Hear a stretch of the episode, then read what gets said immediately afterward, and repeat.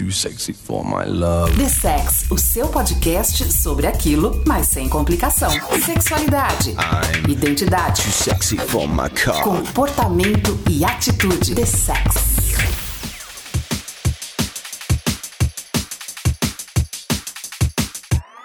Isso mesmo, esse é o The Sex, o seu podcast sobre sexualidade, comportamento e tudo que está em volta ou dentro disso. Estamos aqui a fim de descomplicar o simples, aniquilar os tabus e dar uma voadora nas portas de todos os armários, porque sim, Precisamos falar sobre sexo, mas mais do que isso, sobre afeto, respeito e orgulho. Orgulho de quem você é, orgulho de quem nós somos. Então, querido, esquente esses ouvidos, relaxe e curta agora esses próximos minutos em nossa companhia.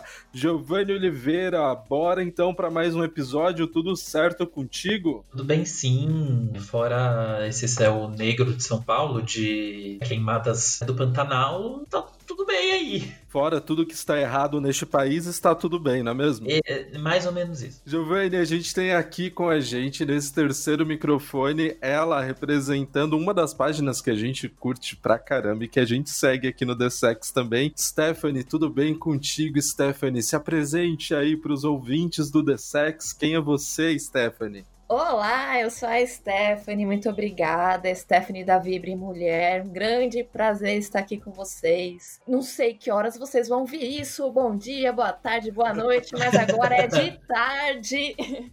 Finalzinho de tarde de uma sexta-feira, já tô pensando no que eu vou fazer logo mais. Todo mundo começando a sextar e a gente aqui gravando este episódio, dando início para o nosso sextar de alguma forma, não é mesmo? Todo mundo aqui apresentado, bora saber qual que é o tema deste episódio. Vamos lá. Um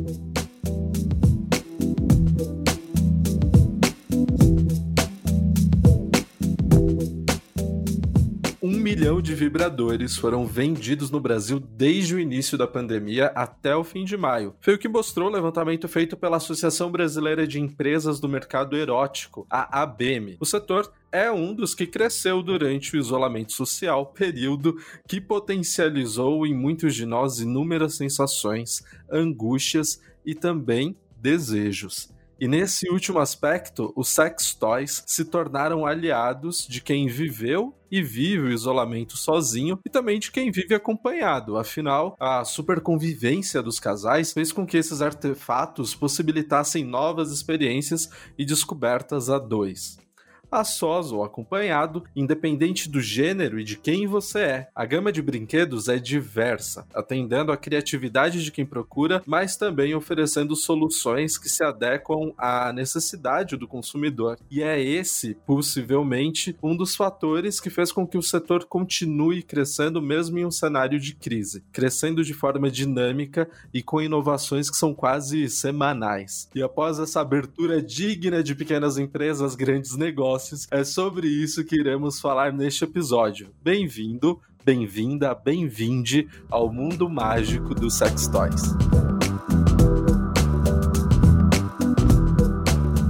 Stephanie, então bora começar, né? Eu falei aqui nessa introdução um pouco sobre a diversidade dos produtos. E eu acho que a gente pode começar por aqui. Quando você olha para o que era o mercado erótico e como ele está estabelecido hoje, quais as principais mudanças ocorreram para que ele chegasse em 2020 com essa margem de crescimento enorme? Será que hoje o setor está mais atento às demandas do público consumidor do que antes? Será que é mais ou menos por aí? Como que você avalia, o que, que você observa sobre isso?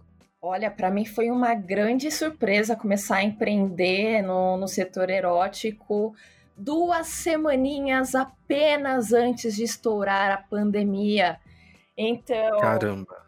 Pois é, é, é um pouco triste falar isso, né? Não é um, um oportunismo, até porque a gente começou antes da pandemia, mas quando estourou, eu já estava com o negócio rodando e é, eu fui beneficiada, né? Então a, a, nossa loja foi beneficiada com isso.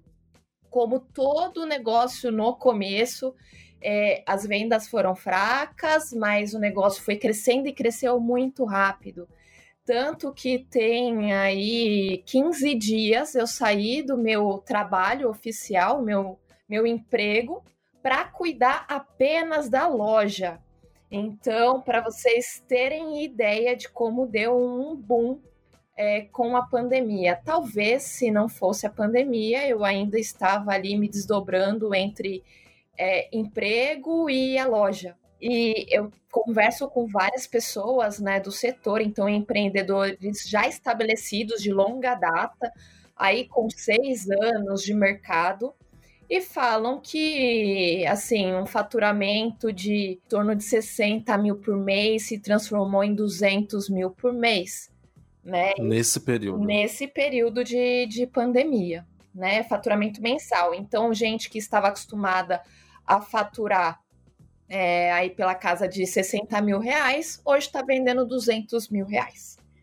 Então, realmente. Ou seja, foi... a demanda realmente aumentou. Aumentou. Logicamente, é, nós estamos no começo, então aí em torno de seis meses de negócio, não, não estamos nesse patamar, mas realmente foi uma surpresa, né? Eu até ter tomado essa decisão de sair do meu trabalho para cuidar só da loja. Ainda pegando esse, esse seu gancho final, eu queria saber um pouco da sua história. O que, que te levou a tomar essa decisão de empreender nesse setor? Por que, que eu tô fazendo essa pergunta? Quando eu pego o nosso exemplo aqui do The Sex, eu faço podcast e produção de conteúdo porque tá ligado ao meu princípio, ao que faz sentido para mim e aos meus próprios objetivos. E aí eu queria saber se com você foi mais ou menos nesse caminho, alguma coisa que, que você viveu ou que você acredita que acabou te inspirando a empreender nesse mercado? O que, que te levou para criar e tocar agora unicamente o Vibre Mulher? Essa história, assim, é... foi uma reviravolta na minha vida. Eu adoro falar dessa história.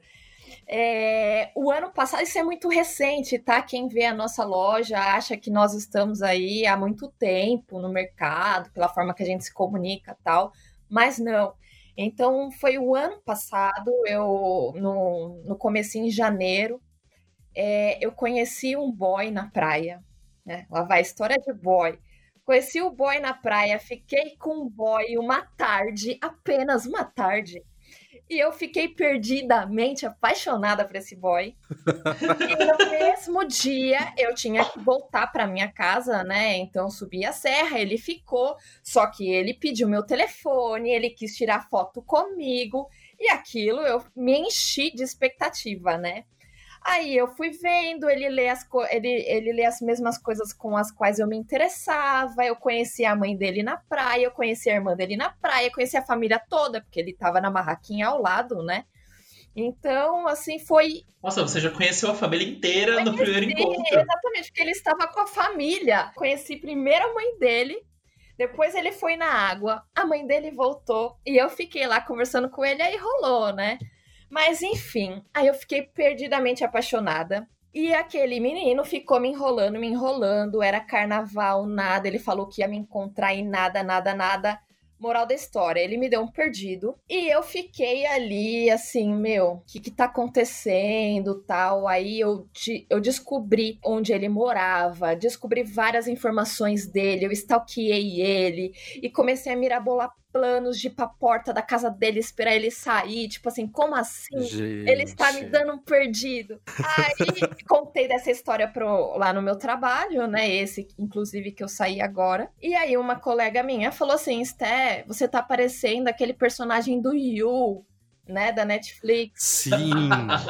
Aí eu. Fez a Stalker mesmo, perseguidora no rolê. Não, e eu nem sou de assistir série nem nada. Eu fui lá, assinei aquele mês grátis lá só pra assistir essa, essa série. Eu. Gente, eu não quero. Fiquei com medo de mim mesma. Fiquei, fiquei super com medo de. Fiquei super com medo e fui pesquisar, tipo, terapia, né?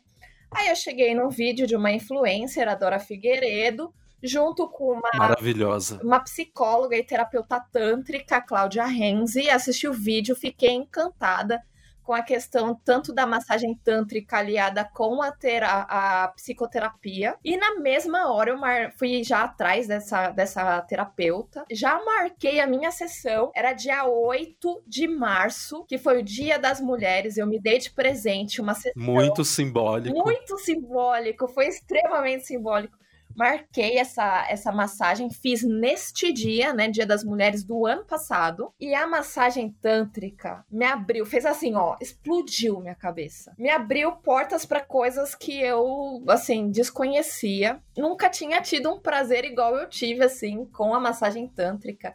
E também com a psicoterapia eu descobri o quão dependente eu era de homens, da figura masculina eu tive um relacionamento de quase 10 anos. Foi um relacionamento maravilhoso, de fato. O meu ex super me incentivava: olha, pega aqui a sua mãozinha, faz assim, faz assado. Só que eu tinha gastura de encostar em mim, de colocar a mão em mim, de me masturbar. O meu ex super me incentivava. Ele foi assim maravilhoso, porém eu sozinha com ele não consegui, então eu ficava muito dependente dele até tinha alguma barreira tinha, nessa situação, né? tinha. né? Até mesmo para aplicar pomada de candidíase, assim, sabe? Eu aplica aí para mim porque eu não, eu tenho algum bloqueio que eu não consigo encostar em mim. E aí eu trabalhei isso na, na terapia e a Cláudia me ensinou a me masturbar, né? Então assim, você vai fazer assim, você vai abrir a perna, você vai pegar um bullet, que é um vibradorzinho pequeno, você vai fazer assim, assim assado. No mesmo dia da primeira sessão eu já comecei a pesquisar, já comprei não comprei imediatamente. Eu dei uma boa pesquisada, assim, né? E já comprei. E aí me abriu portas. E cada, e cada mesa de bar eu contava daquela experiência que eu tive com a massagem e com a experiência que eu tive ao comprar o meu primeiro vibrador e do, de tudo que eu estava vivendo. Ou seja, eu virei uma evangelizadora. Eu chegava na mesa de bar, eu pegava a palavra do prazer. E isso começou a ser muito frequente. E eu entendi que todas as meninas da minha faixa etária, às vezes até mais velhas, enfrentavam, passavam por os mesmos problemas que eu. Então eu não era. Caramba! Eu, eu achava que eu era a pessoa assim, nossa, eu era um ETzinho, mas não. Então eu vi ali que o meu trabalho, né, de falar, que na verdade era assim, coisa de bar mesmo, sabe?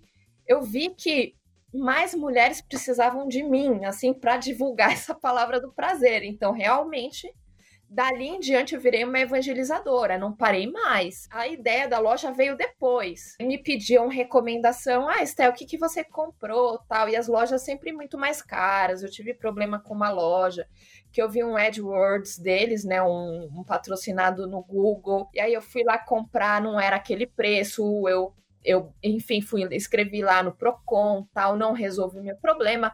Eu, gente, eu não é esse atendimento que eu quero, não é essa comunicação horrorosa que eu quero com as mulheres usando lingerie sensual, assim, tipo, aquilo não me extremamente objetificado. É, então aquilo não, eu não me via naquilo, eu achava extremamente vulgar.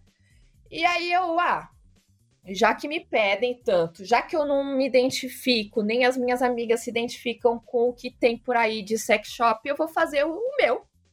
Fiz o meu com a minha carinha, tanto que não tem nenhuma é, mulher usando lingerie sensual, essas fotos de banco de imagem de site pornô. Eu fiz do meu jeitinho, a minha carinha e tá aí o mercado dizendo que é este o caminho, porque a pandemia ajudou? Ajudou, mas poderia ter ajudado outras N sex shops que surgiram por aí neste momento de pandemia, mas eu acho que o nosso mercado estava super em falta com uma coisa mais delicada, uma coisa que falasse é, de quebra de tabus, que trouxesse, que levantasse uma bandeira feminista, que tratasse a mulher com respeito, e enfim, falando de amor próprio, sabe? É, é a masturbação, o autoconhecimento, não é, não é simplesmente putaria como é vendido por aí. É uma coisa muito maior que isso, sabe? E eu me tornei uma pessoa melhor depois que eu comecei a me masturbar. Eu não me masturbava antes da terapia.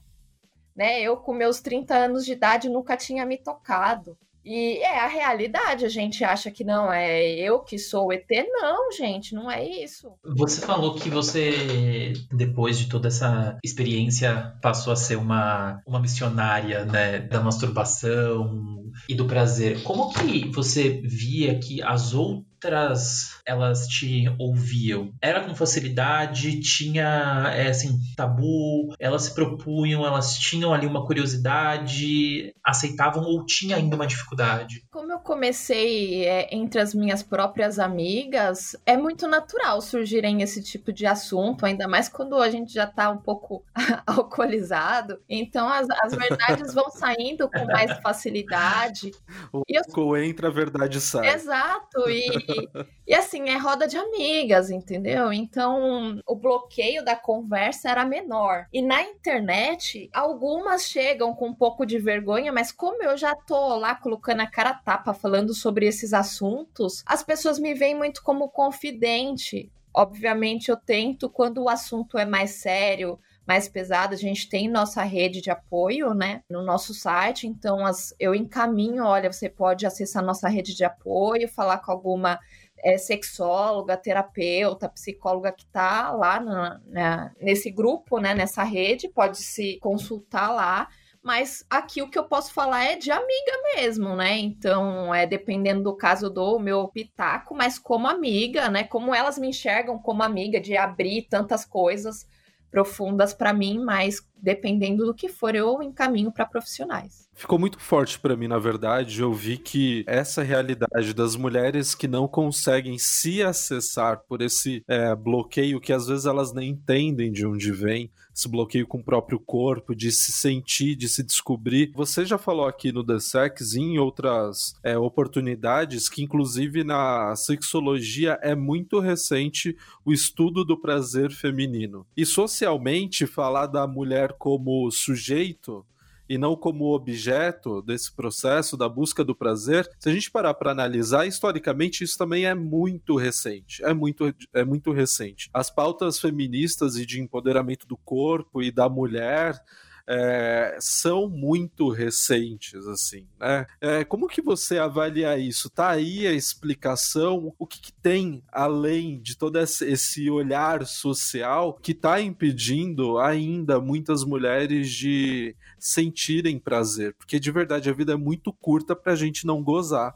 E a vida é muito curta para a gente não saber se masturbar e se procurar e se aceitar e se sentir, né? Ah, mas eu acho que o rolê que você deu, que você falou que você, que você deu essa explicação mais social, eu acho que é a base disso tudo, né? Porque se a gente parar é para pensar, desde, é, desde quando os estudos em medicina eles começaram a ser feitos, eram feitos por homens, né? Então, se a gente parar para pensar, a política também, a presença era majoritariamente masculina. Então, se a gente para é para pensar que no campo que vai discutir a lei, a convivência, é, é pensada de uma maneira masculina, feita por homens e também para homens. Por muito tempo é na medicina também né? E quando as mulheres é, é, com muito custo elas adentravam esse espaço, é, elas eram rechaçadas, elas eram tidas como teimosas, invasoras, ou quando elas traziam um outro ponto de vista, era visto até com um teor de loucura, né? Você está falando isso, eu estou lembrando de uma psiquiatra fundamental no Brasil que foi Anice da Silveira, no Rio de Janeiro, que foi a única mulher é na turma de medicina dela. Ela foi para é, um hospital psiquiátrico, deram para ela a unidade de terapia ocupacional meio que como uma punição. E a partir daí ela começou a desenvolver o trabalho dela. Se a gente parar para pensar, dentro da sexualidade, Masters e Johnson vieram da mesma lógica, que são aí os pais da sexologia, né? É, Masters, um homem, Johnson, uma mulher que era a secretária dele. E por muito uhum. tempo ela foi tida como a secretária, né? E não como alguém que participou desses estudos e que construiu esse conhecimento. Né? Eu acho que de forma geral, na saúde, né, pouco é pensado em mulheres. Há dois ou três anos eu fiquei sabendo que não existia protocolo é de tratamento, é de dependência química para mulheres, porque a, a justificativa era que era muito complexo, era muito específico, mas e daí? Né? A gente tem que pensar e atender essa população também. Dessa forma, os campos de prazer também ficaram restritos às mulheres também. Então, à medida que o mundo passou a conhecer o que era prazer, a explorar a sexualidade, elas foram deixadas de lado, como se elas precisassem da permissão para poder adentrar esse campo, né? É, e hoje a gente está vendo um contramovimento, graças a Deus, né? Gra graças a Sherry, graças a ao deusa. Graças a deusa, né? Graças a deusa. E que tá vindo com mais força. Mas eu ainda acho que tem um caminho gigantesco a se percorrer. Stephanie, você observou que você era muito dependente do homem, até porque você não conseguia acessar o seu próprio prazer sozinha, eu imagino. E eu queria falar um pouco mais sobre isso, porque a gente fala aqui no The a gente coloca no, na nossa página a importância desse autoconhecimento, a importância de cultivar esse amor próprio, esse carinho, esse afeto por si antes de acessar outra pessoa. E aí eu queria que você falasse pra gente quais outros aspectos assim que você percebe que começaram a desbloquear também na sua vida, é, no seu cotidiano a partir do momento que essa sua postura consigo mesma também uhum. é, mudou. Olha, de dentro para fora. Então, começando pelo lado de dentro, hoje eu me acho muito mais bonita. Eu tenho uma autoestima lá em cima. Eu estou muito bem, sabe, comigo. Eu não conhecia minha vulva, assim, dava, né? De fazer a higienização tal, mas era aquilo e pronto, acabou.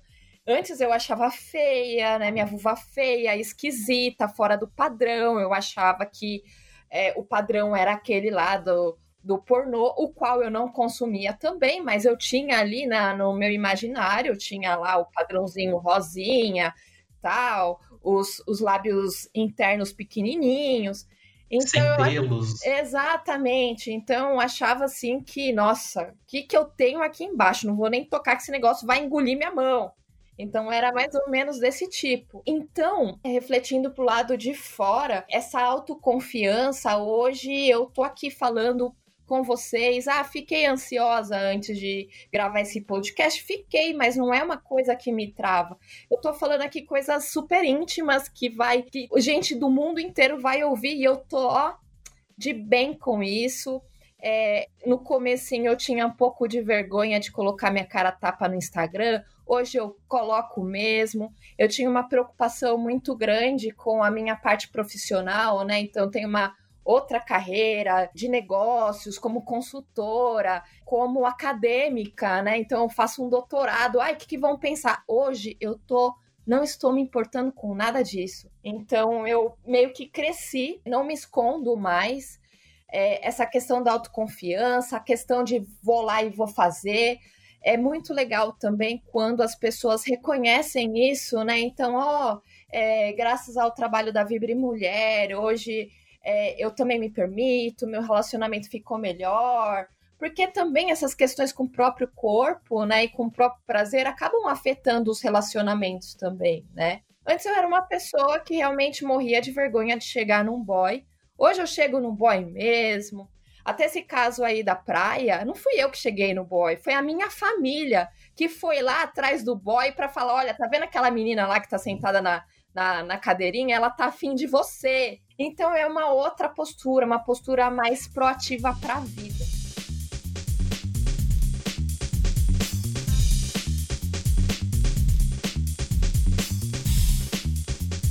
Vamos falar agora do. Não que a gente não tenha falado ou não esteja falando sobre o Vibre Mulher, mas se você fosse. Apre... Se você fosse não, você vai apresentar o que o Vibre Mulher pra gente, pra quem tá nos ouvindo.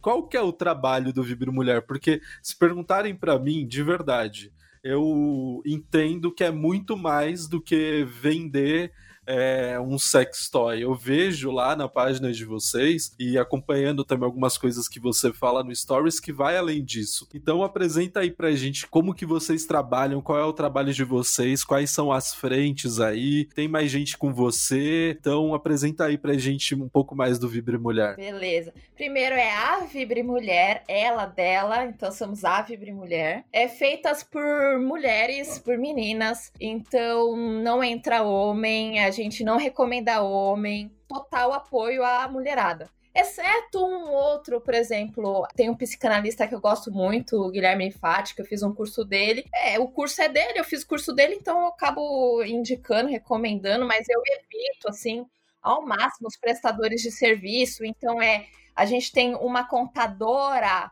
né? Mulher preta também tem essa questão, né? Então, a mulher preta. Hoje a gente tem uma agência, né, que cuida de e-mail marketing, algumas algumas coisas pontuais, o banner no site, o Google AdWords que a gente começou muito recentemente, uma mulher e ela é lésbica, então a gente também prioriza no texto, né? Então quem faz os textos é, conteúdo, a gente pensa muito em conteúdo relevante. Hoje é a Raiza e a Bel, as duas são jornalistas. Então a gente realmente queremos conteúdo de qualidade, não é só ficar divulgando produto, não. Então, é essa nossa equipe. E eu fazendo um pouco de tudo, né? É, tiro pedido, coloco na transportadora, respondo no Instagram, gravo stories, gerencio toda a bagaça. E olhando para essa comunidade que vocês estão formando a cada dia, quem é a mulher que está nesse momento seguindo a Vibre Mulher, mas também quando você olha para o mercado como um todo, quem é essa mulher que inclusive são elas que representam 69% do público consumidor da, do Sex Toys. Quem é essa mulher de 2020 que está olhando para esse empoderamento do próprio prazer? É a grande faixa etária de 25, 35 anos, porém a gente tem atendemos é, gente de 60 anos, mas realmente a grande maioria é de 25, 35 anos. As mais jovens curtem também, mas a gente entende também que alguns vibradores têm um valor maior, então a mulher tem já ter alguma independência financeira, ter um trabalho. A gente tem opção mais acessível de 30 reais, então é, esse vibrador mais barato atende as mais jovens, né, que ainda são universitárias, ainda não tem, né, aquele emprego tal, e tem que economizar um pouco. De esquerda, galera de esquerda, oba, pode falar, pode falar. Pode. Então a gente Eu falo percebe... aqui que a galera de esquerda goza mais, que tá muito mais satisfeita com sexo do que a galera de direita, as pessoas acham que é mentira aí, ó.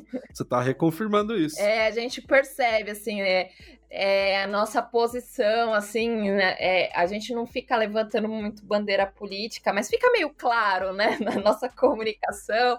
Então, percebemos isso. E é, grandes capitais, né? Eu acho que mais para o interior ainda tem os tabus, mas aos pouquinhos tá chegando, tá chegando lá. Muito bem, a gente está falando sobre sex toys, mas pelo que vocês perceberam aqui, a gente está falando muito além de sex toys. A gente está falando de empoderamento do corpo, a gente está falando de autoestima, a gente está falando de descobertas. Então continuem com a gente, porque por enquanto eu vou fazer essa pausa aqui na conversa. Enquanto isso, eu não sei se você já sabe, mas nós abrimos a nossa campanha lá no Apoie-se e queremos te convidar a construir o The Sex junto com a gente. Afinal, como vocês já imaginam, esse é um dos principais desafios de todo mundo que produz conteúdo independente, né? Ou seja, fora de uma agência, sem patrocínio ou parceria com marcas. Que é essa, né, de continuar fazendo a ideia acontecer e se viabilizando financeiramente. Então, se você curte o nosso trabalho e está afim de vir com a gente nesse projeto, eu te convido a clicar no link do Apoie-se na publicação deste episódio.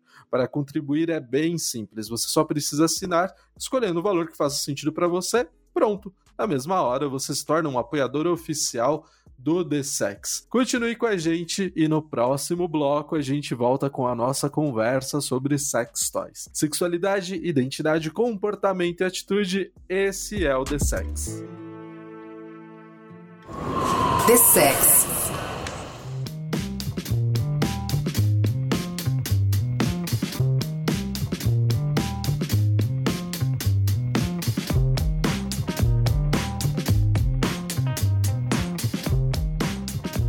Volta com o The Sex e a conversa hoje é sobre sex toys. Fala aí, você já é adepta, já é adepto ao uso desses brinquedos mágicos? Com a gente nesse papo está a Stephanie da Vibre Mulher. E aí a gente continua a nossa conversa aqui e acho que tá no momento da gente colocar os homens também nessa conversa. Por quê, né?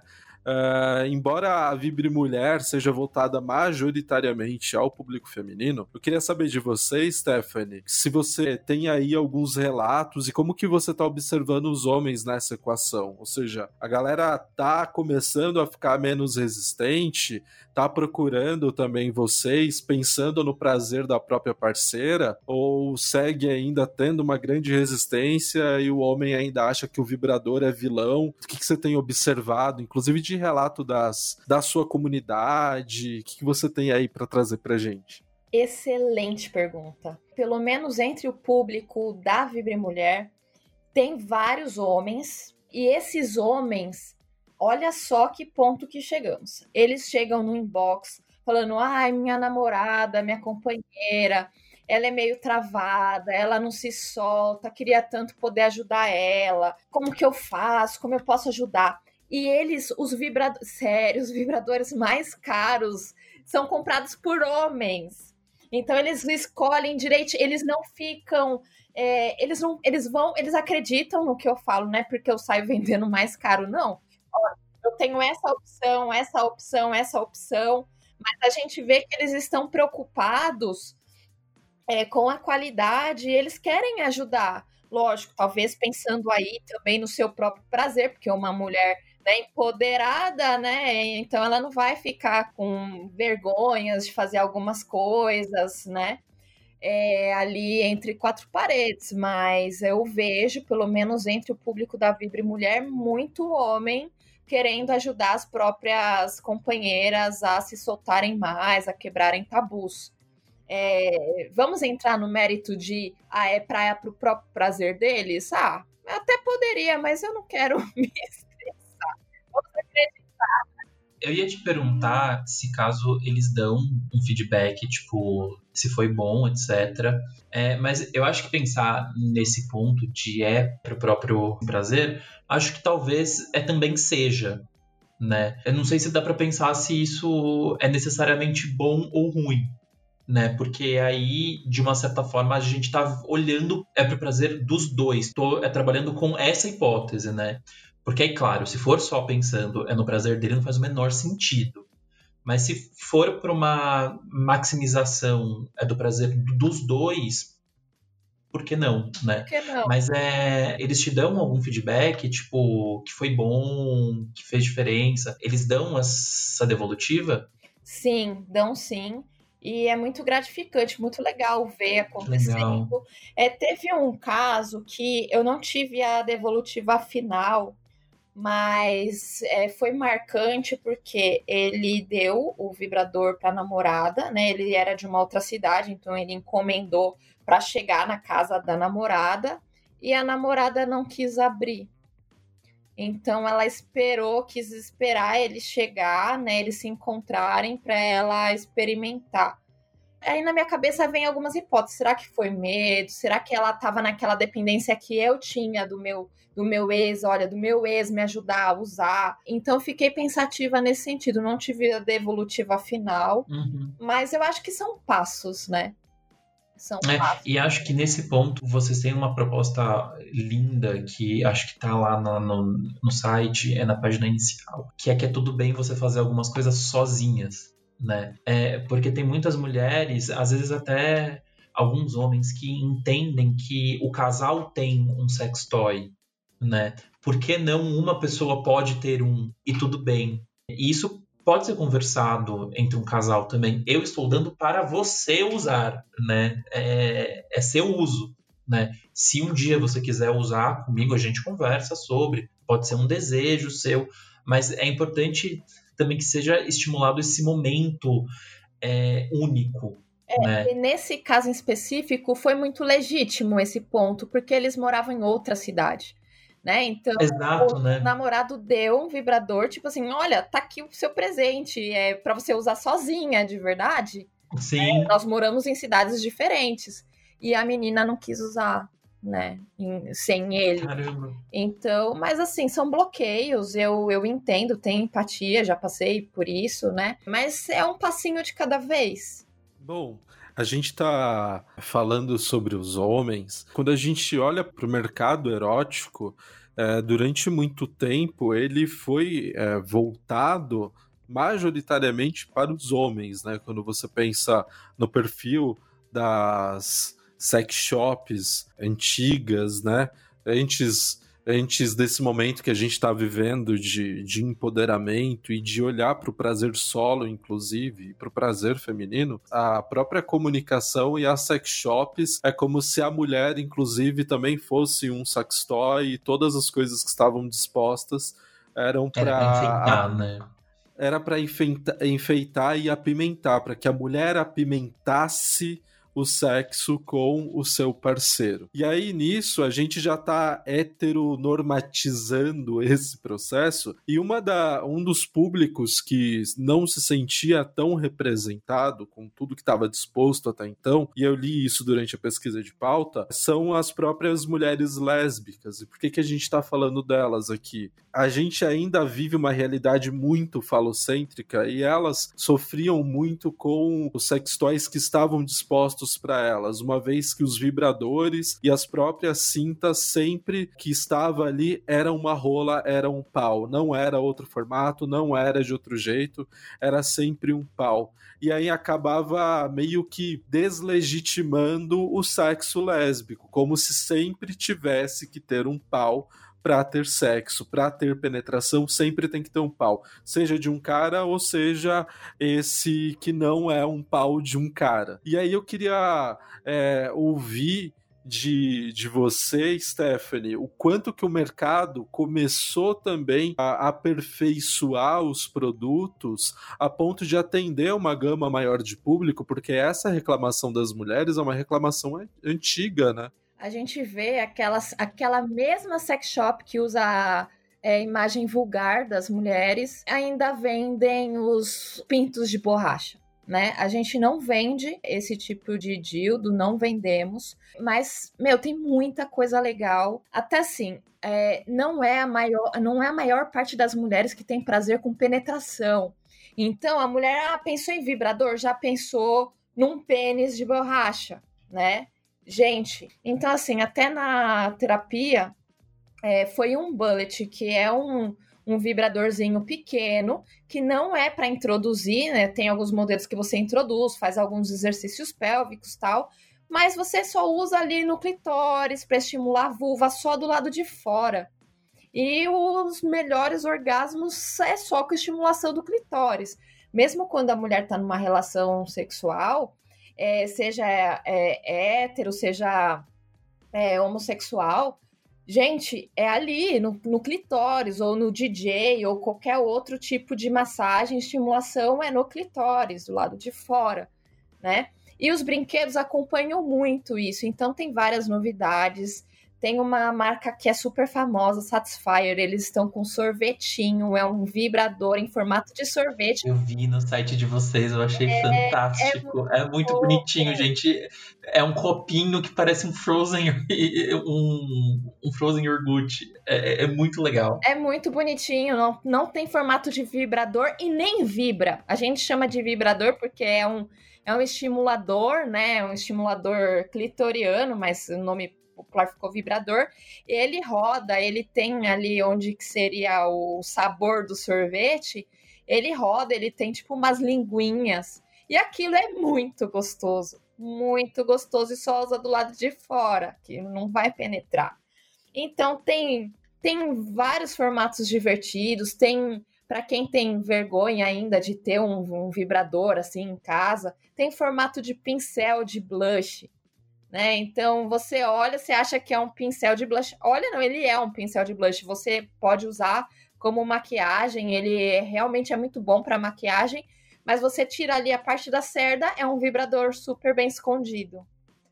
Então, tem vários formatos lúdicos. Estou pensando em trazer algumas outras novidades. E mesmo aqueles em formato é, não vou dizer fálico, fálico, porque ele não tem aquele formato tão perfeitinho de pênis, mas é um, é um bastãozinho, digamos assim, que serve para penetrar, é com cores diferentes, cor neon, é, com formato de bichinho, de golfinho.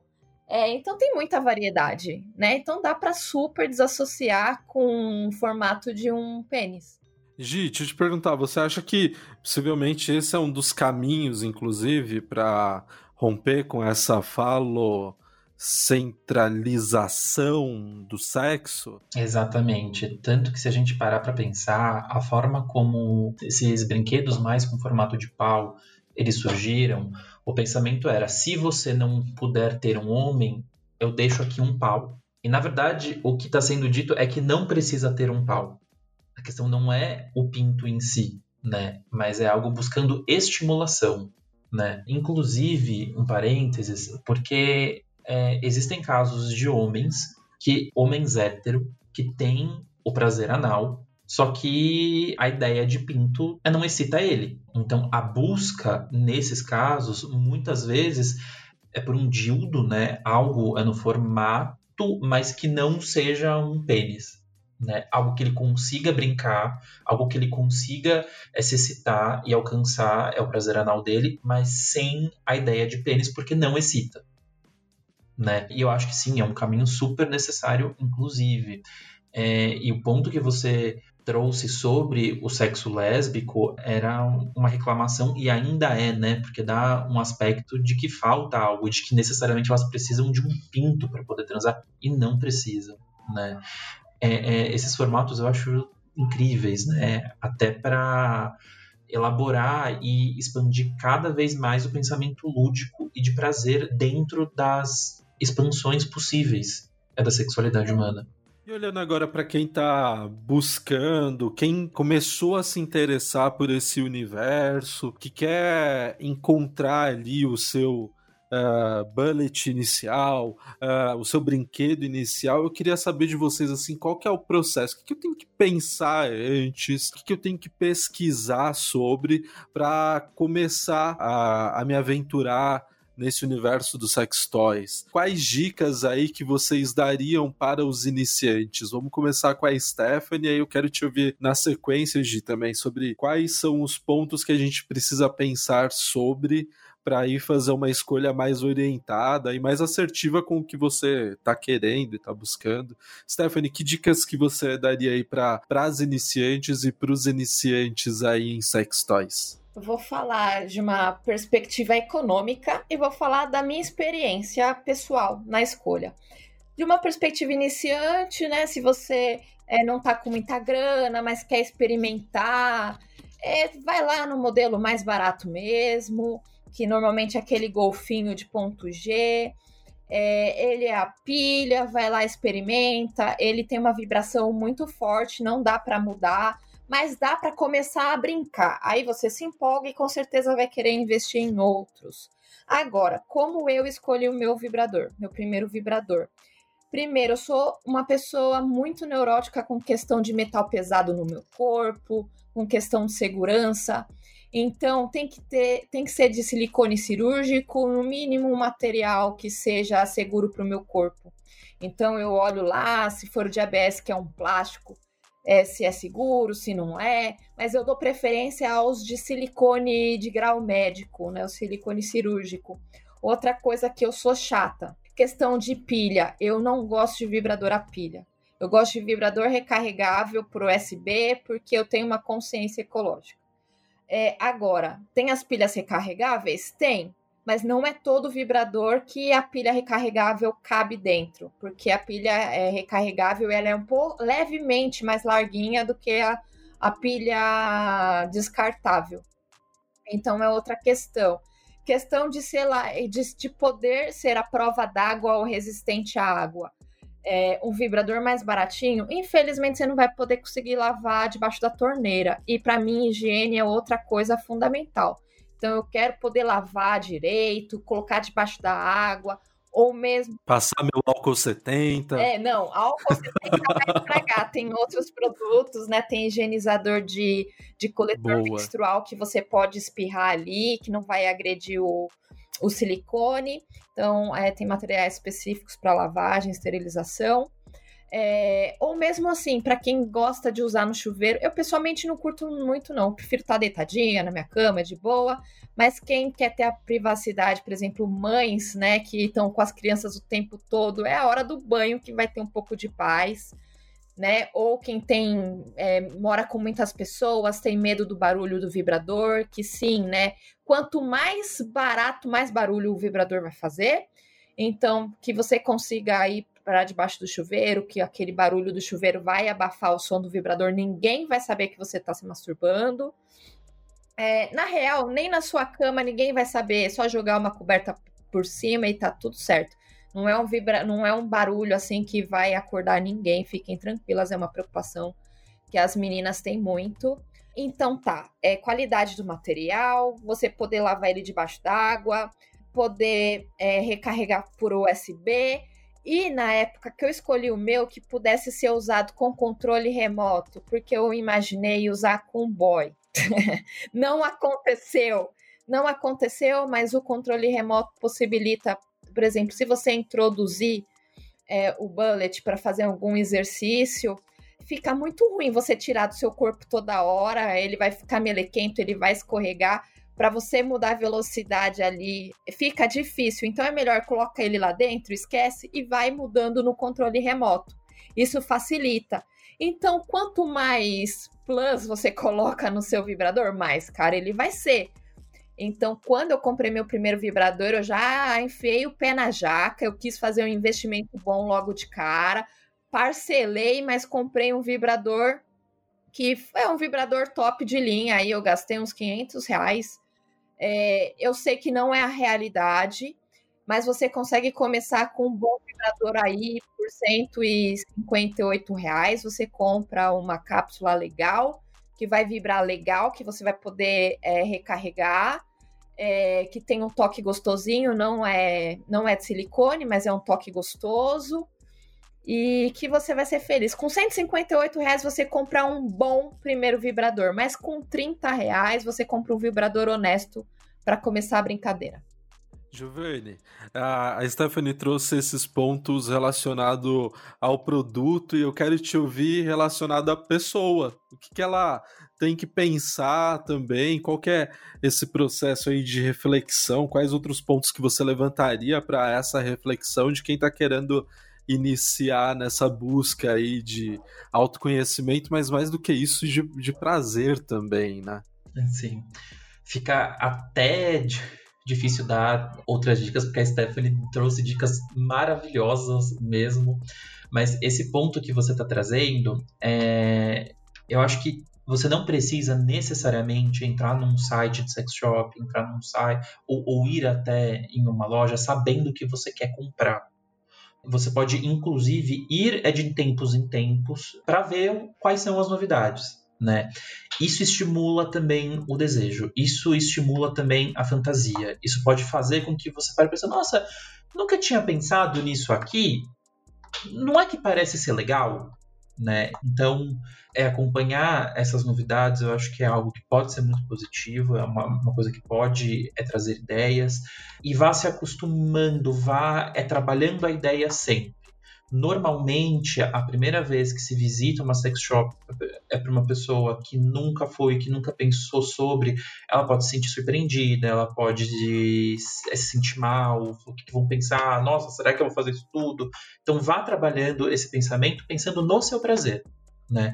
Olhando o que está à sua disposição, mas principalmente avalie o lugar, né? A Stephanie ela trouxe um ponto é, que eu acho que é super importante, que é, é dos lugares, sites e lojas que utilizam a mulher como um objeto para ser é, para ter um fetiche a mais, né? A ideia não é essa, a ideia é busca e expansão de prazer. Procure um lugar que tenha essa linha de trabalho, né? Que não simplesmente você entre e a vendedora te diga, nossa, vou te dar uma dica para você é conquistar o seu marido, toque essa fantasia, né? Pera, não é sobre ele, é sobre você, né? Então, o que te agrada, o que te excita, né? É, é, acho que o pensamento ele gira um pouco por aí. Boa, vamos caminhar então nós três aqui para finalização deste episódio. Bora para as dicas finais, vamos lá.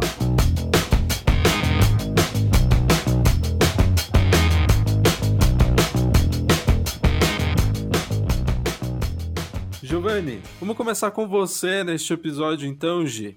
Quero que você deixe seu recado aí, dê o seu tchau e também traga sua dica para quem está nos ouvindo. Primeiramente, foi ótimo esse episódio, Stephanie. Muito obrigado. Aprendi muito hoje. Assim, você não tem ideia. Muito obrigado mesmo. O que as pessoas têm que fazer depois de ouvir, elas decidem. Eu vou deixar uma dica que é uma dica mais ou menos. Porque eu assisti o filme novo, é do Tom Rowland, é da Netflix. O Diabo de Cada Dia. É um filme que traz uns pontos legais que eu gostei, que até em grupo de assim, estudos hoje eu conversei sobre, a gente vai usar o filme e tal. Só que é um filme de 2 horas e 20 que poderia acontecer em 50 minutos. Entende? Então, assim, o meu ponto do filme é esse. Às vezes você não tá entendendo porra nenhuma o que, que esses arcos todos estão fazendo, estão acontecendo, mas no fim tem ali. Bom, se você tiver ali, não sabe o que fazer, não consegue escolher o filme, vai lá e assiste esse, mas eu já tô te avisando. São 2 horas e 20 que poderiam acontecer em 50 minutos, uma hora. É por sua decisão, na conta e risco. Uma dica com restrição, muito boa. É uma dica com restrição. Stephanie, muito obrigado por ter ah, topado esse convite de vir falar com a gente um pouco mais do seu trabalho, mas também um pouco mais da sua vida, assim, de ter é, exposto alguns pontos que eu tenho certeza que vai dialogar com o que muita gente está vivendo. Então quero te agradecer assim grandiosamente por esse gesto e te convidar aí a deixar o seu recado, deixar o arroba da Vibre Mulher e a sua dica para o final deste episódio. Vamos lá. Eu que fico super agradecida, estou muito lisonjeada com o convite. Passou tão rápido, já acabou. Ah, mas assim, foi muito bom. Obrigada, obrigada mesmo. Prazer muito grande falar desse assunto que eu estou amando trabalhar e falar, compartilhar. Falar sobre prazer, autoconhecimento, amor próprio é muito bom. É, a minha dica é o que eu estou lendo agora, que é a Regina Navarro Lins. Ela é psicanalista, sexóloga. Eu tô meio que dividindo, tô lendo dois livros ao mesmo tempo, então eu não vou nem falar o que é de um, o que é de outro, mas eu tô lendo Novas Formas de Amar e o livro do amor. Por quê? É, ela, assim, ela fala não tão bem da monogamia. Eu também não me considero uma pessoa monogâmica. Na verdade, assim, é... desculpa se eu estiver falando alguma coisa errada, mas pelo que eu entendi, a monogamia não existe no entre os seres humanos, né? Entre, uh, entre nós, mas que é uma coisa meio imposta. Tem toda a questão aí que surgiu é, de um processo histórico, tem a questão do romantismo, que botou um monte de de caraminholas na nossa cabeça. E eu acho que é muito relevante porque quando a gente é, entende um pouco mais que nós não somos seres monogâmicos, a gente se livra um pouco daquela necessidade de ter uma única pessoa. Eu acho que tem tudo a ver depois, quando a gente vai falar de prazer, quando a gente não vai depender exatamente daquele único ser que a gente acha que nascemos para ele, ele nasceu para gente. Aí na hora que ele vai trair a gente, a gente já entende que, que tem outros desdobramentos, então é uma leitura que eu recomendo bastante.